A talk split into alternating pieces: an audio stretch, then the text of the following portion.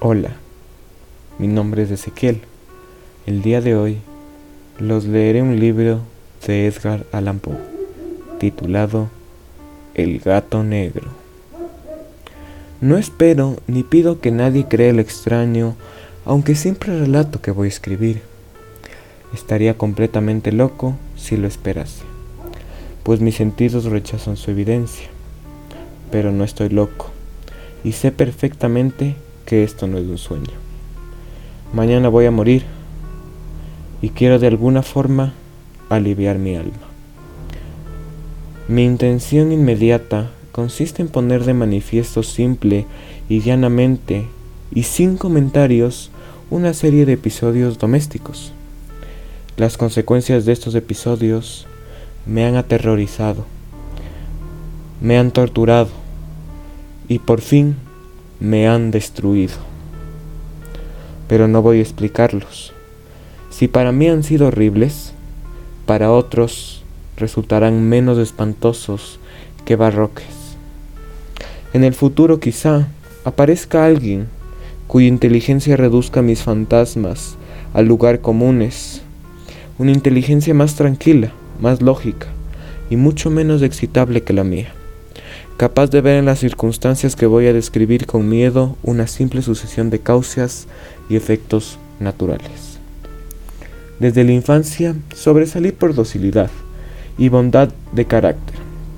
La ternura de corazón era tan grande que llegué a convertirme en objeto de burla para mis compañeros. Me gustaba de forma singular los animales, y mis padres me permitían tener una variedad muy amplia pasaba la mayor parte de mi tiempo con ellos y nunca me sentía tan feliz como cuando les daba de comer y los acariciaba. Este rasgo de mi carácter crecía conmigo y cuando llegué a la madurez me proporcionó uno de los mayores placeres. Quienes han sentido alguna vez afecto por un perro fiel y sagaz no necesitan que me molesten explicarles la naturaleza o la intensidad de la satisfacción que se recibe.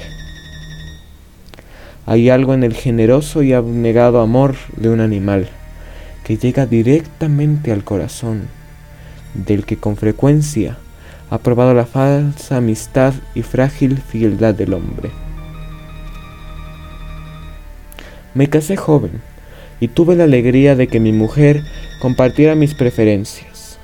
Cuando advirtió que me gustaban los animales domésticos, no perdí ocasión para proporcionarme los más agradables.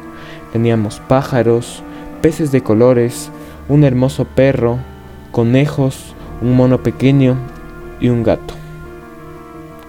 Este último era un hermoso animal, bastante grande, completamente negro y de una sagacidad asombrosa. Cuando se refería a su inteligencia, mi mujer, que en el fondo era bastante supersticiosa, aludía con frecuencia a la antigua creencia popular de que todos los gatos negros eran brujas disfrazadas. No quiero decir que lo creyera en serio, y solo menciono el asunto porque acabo de recordarlo. Pluto, pues así se llamaba el gato, era mi favorito y mi camarada. Solo yo le daba de comer, y él en mi casa me seguía por todas partes. Incluso me resultaba difícil impedirle que siquiera mis pasos por la calle. Nuestra amistad duró varios años, en el transcurso de los cuales mi temperamento y mi carácter, por causa del demonio interpermanencia, y me pongo rojo al confesarlo, se habían alterado radicalmente. Día a día me fui volviendo más irritable, malhumorado, e indiferente hacia los sentimientos ajenos.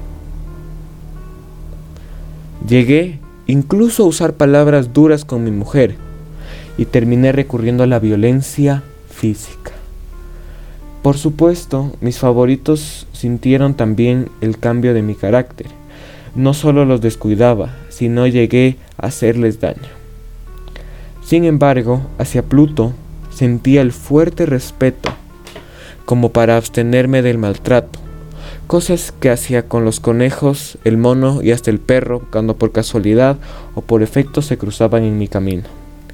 Pero mi enfermedad empeoraba, pues ¿qué enfermedad se puede comparar con el alcohol? Y al fin incluso Pluto, que ya empezaba a ser viejo y por tanto irritable, empezó a sufrir las consecuencias de mi mal humor.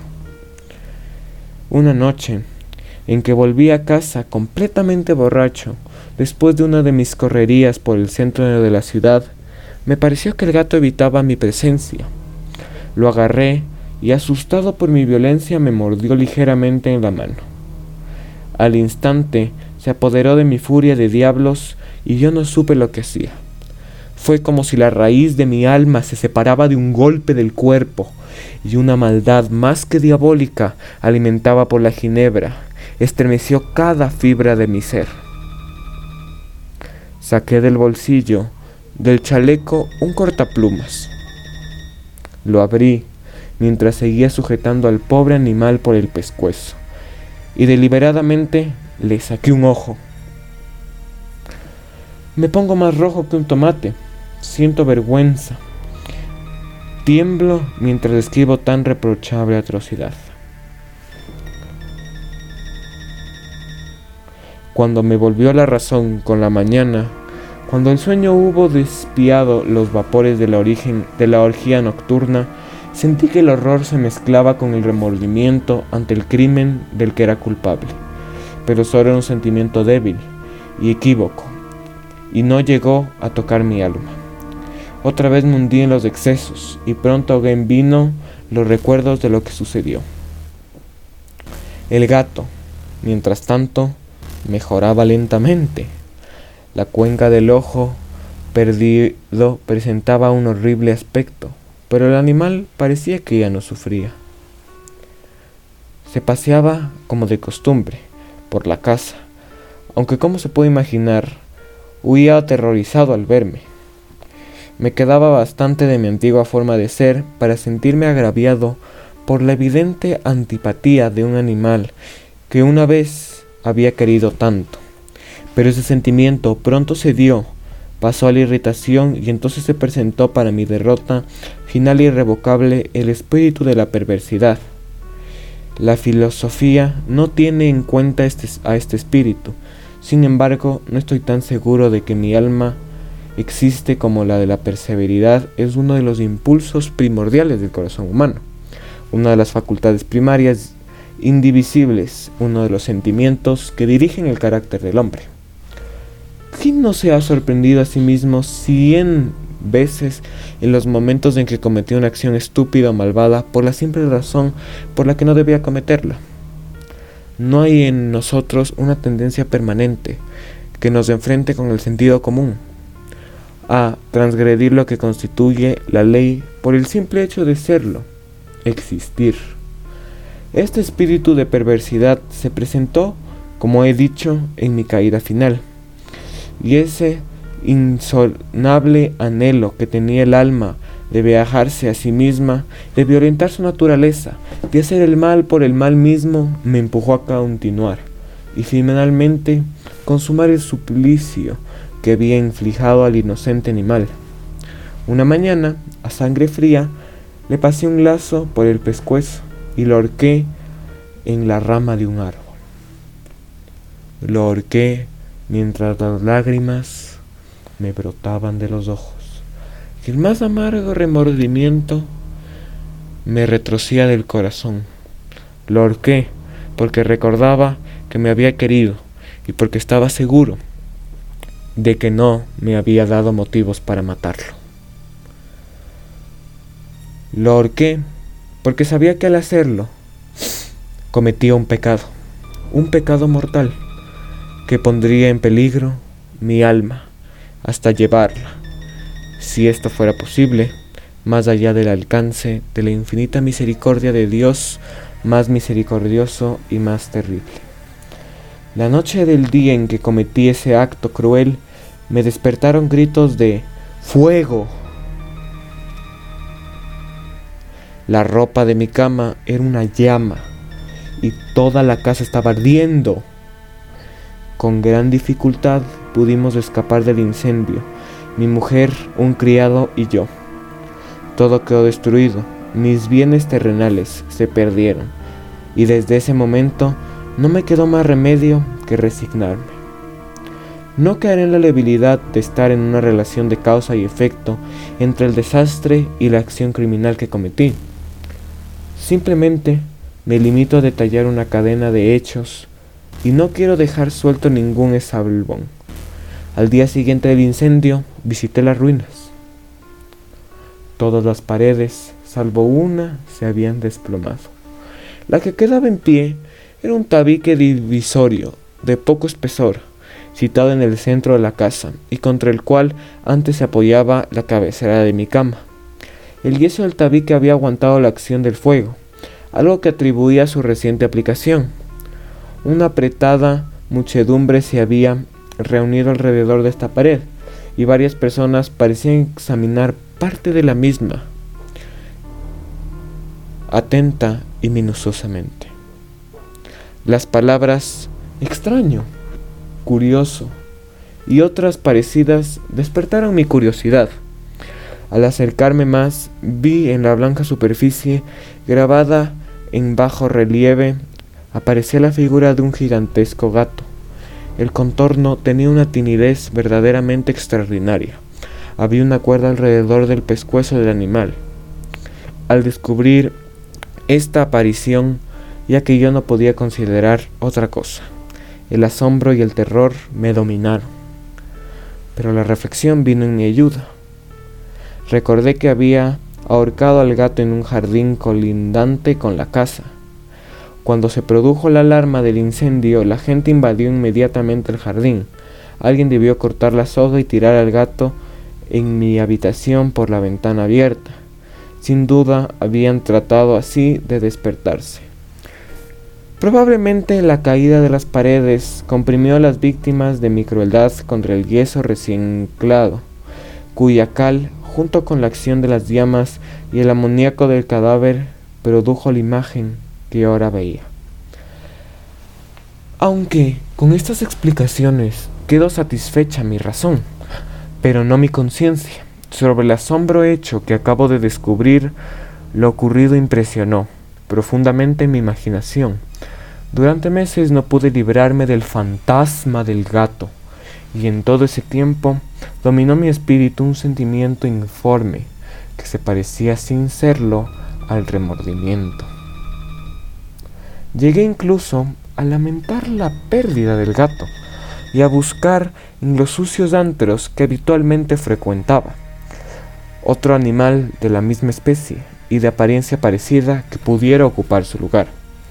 Una noche, medio borracho, me encontraba en una taberna pestilente y me llamó la atención algo negro posado en uno de los grandes tóneles de Ginebra que continúan el principal mobiliario del lugar.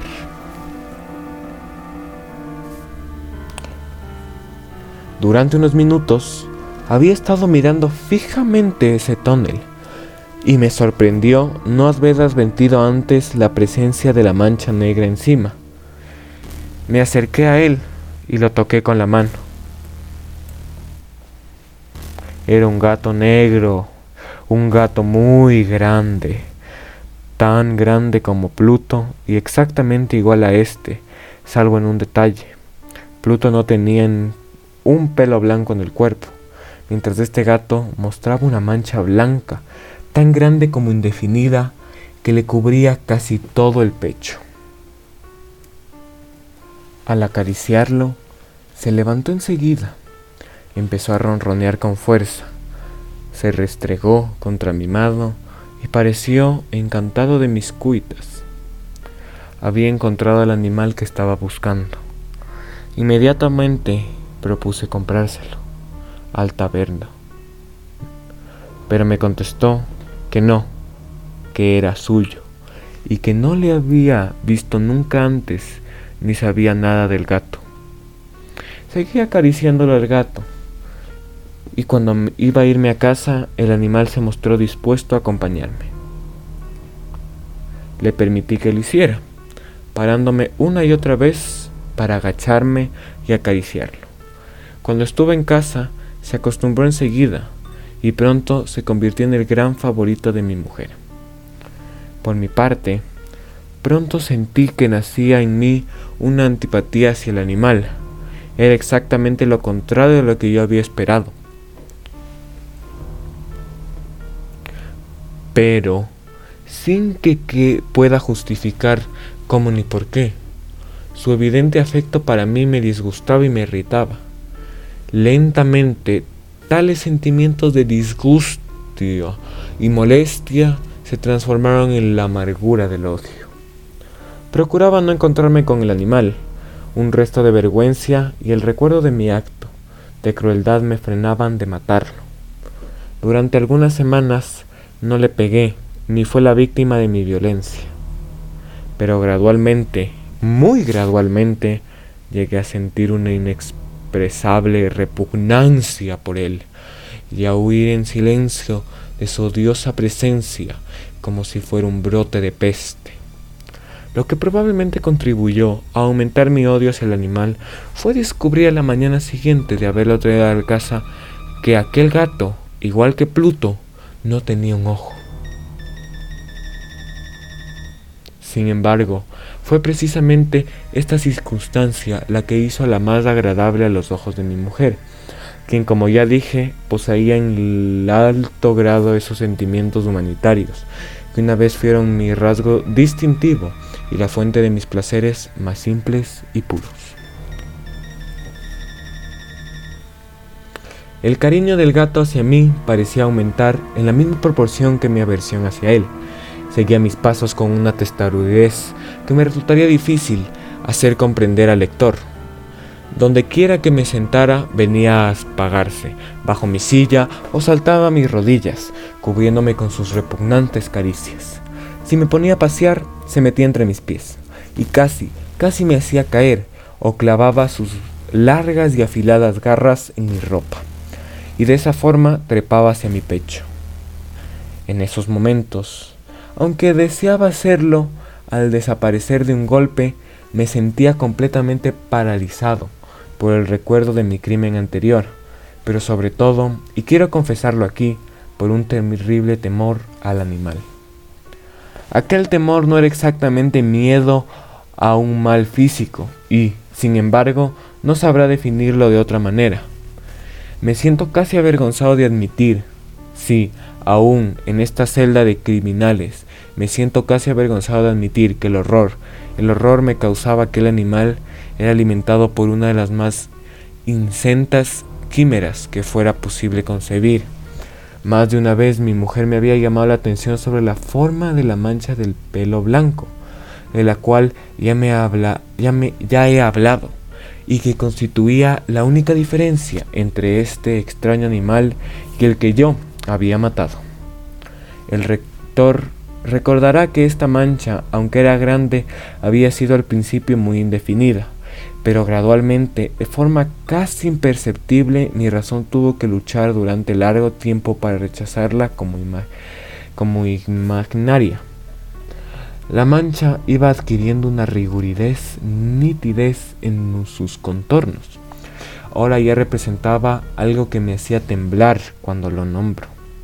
Y por eso odiaba, temía, y me había librado del monstruo si me hubiese atrevido a hacerlo representaba, digo, la imagen de un atroz siniestra, la imagen de patíbulo, olugre y terrible máquina de horror y de crimen, de la agonía y de la muerte.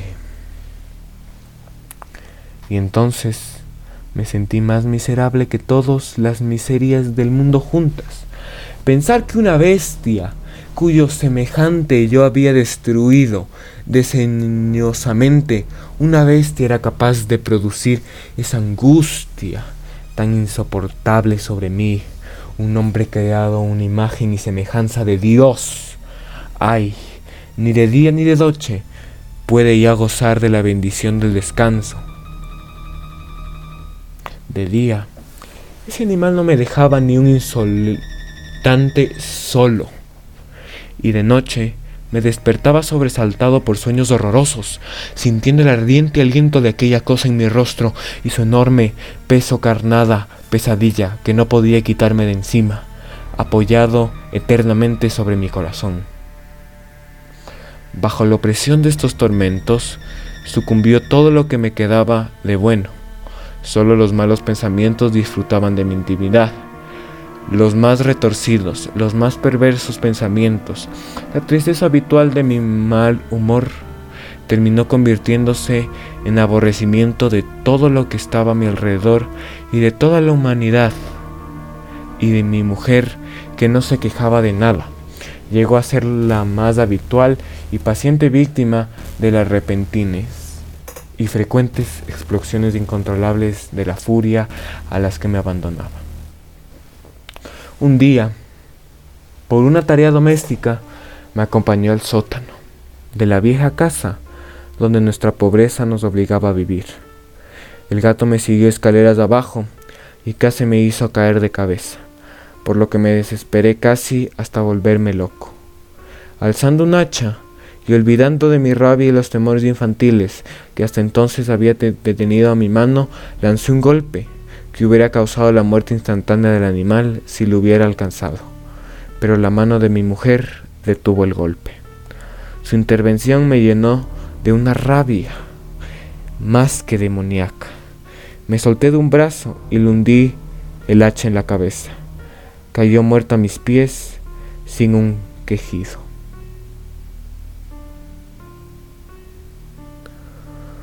Consumado el horrible asesinato, me dediqué urgentemente y a sangre fría a la tarea de ocultar el cuerpo. Sabía que no podía sacarlo de esa casa, ni de día ni de noche, sin correr el riesgo de que los vecinos me vieran. Se me ocurrieron varias ideas. Por un momento pensé en descuartizar el cadáver y quemarlo a trozos. Después se me ocurrió cavar una tumba en el piso del sótano. Luego consideré si no convenía arrojarlo al pozo del patio o meterlo en una caja como si fuera mercancía y con los trámites normales y llamar a un mozo de cuerda para que lo retirase de la casa. Por fin di con lo que me pareció el mejor recurso. Decidí emparedar el cadáver en el sótano tal como se cuenta que los monjes de la Edad Media emparedaban a sus víctimas. El sótano se prestaba bien para ese propósito. Las paredes eran de material poco resistente y estaban recién encaldadas con una capa de yeso de la humedad del ambiente no había dejado endurecer. Además, una de las paredes había un, un saliente, una falsa chimenea que se había rellenado de forma que se parecía al resto del sótano. Sin ningún género de duda, se podía quitar fácilmente los ladrillos de esa parte, introducir el cadáver y tapar el agujero como antes de forma que ninguna mirada pudiera descubrir nada sospechoso. No me equivocaba en mis cálculos. Con una palanca saqué fácilmente los ladrillos y después de colocar con cuidado el cuerpo contra la pared, lo mantuve en esa posición mientras colocaba de nuevo los ladrillos en su forma original. Después de procurarme argasma, arena y cerda, preparé con precaución un yeso que se distinguía del, anterior y revoqué cuidadosamente en, en ladrillando. Terminaba la tarea. Me sentí satisfecho de todo. Hubiera quedado bien. La pared no mostraba la menor señal de haber sido alterada. Recogí del suelo los cascotes más pequeños y triunfante miré alrededor y me dije, aquí por lo menos no he trabajado en vano. El paso siguiente consistió en buscar a la bestia que me había causado tanta desgracia, pues por fin me había decidido a matarla. Si en aquel momento el gato hubiera aparecido ante mí, habría quedado sellado su destino, pero por lo visto, el astuto animal, alarmado por la violencia de mi primer acceso de cólera, se cuidaba de aparecer mientras no se me pasara mi mal humor. Es imposible describir ni imaginar el profundo y feliz sentimiento del libro que la ausencia del odiado animal trajo a mi pecho. No pareció aquella noche, y así por primera vez desde su llegada a la casa pude dormir profunda y tranquilamente. Sí, pude dormir, incluso con el peso del asesinato en mi alma. Pasaron el segundo y tercer día, y no volvía mi atormentador. Una vez más respiré como un hombre libre. El monstruo aterrorizado había huido de casa para siempre. No volvería a verlo. Grande era mi felicidad, y la culpa de mi negra acción me preocupaba poco. Se hicieron algunas investigaciones a la que me costó mucho contestar. Incluso registraron a la casa, pero naturalmente no se descubrió nada. Consideraba que me había asegurado mi felicidad futura.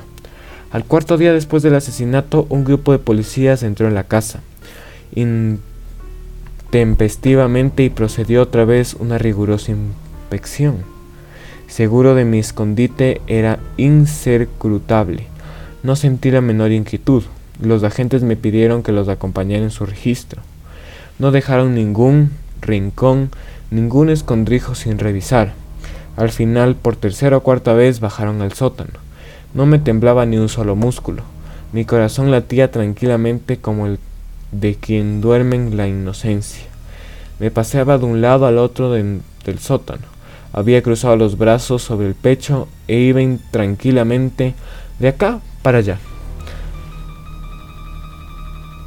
Los policías quedaron totalmente satisfechos y se disponían a marcharse. El júbilo de mi corazón era demasiado fuerte para ser reprimido. Ardía en deseo de decirle al menos una palabra como prueba de triunfo y de asegurar doblemente su certidumbre sobre mi inocencia. Caballeros, dije, por fin cuando el grupo subía la escalera, me alegro de haber dispiado sus sospechas. Les deseo felicidades y un poco más de cortesía. Por cierto, caballeros, esta es su casa muy, esta es una casa muy bien construida. En mi rabioso deseo de decir algo con la naturalidad, no me daba cuenta de mis palabras. Repito que es una casa excelente construida. Estas paredes, ya veo ustedes, caballeros, estas paredes son de gran solidez. Y entonces, empujado por el frenzy de mis bravatas, golpeé fuertemente con el bastón que llevaba en la mano sobre la pared de ladrillo tras la cual estaba el cadáver de mi esposa de mi alma. Que Dios me proteja y me libere de las garras del archidemio. Apenas había cesado el eco de mis golpes y una voz me contestó desde dentro de la tumba, un quejido ahogado y entrecortado al principio, como el sollar de un niño que luego creció rápidamente hasta convertirse en un largo, agudo y continuo grito, completamente anormal.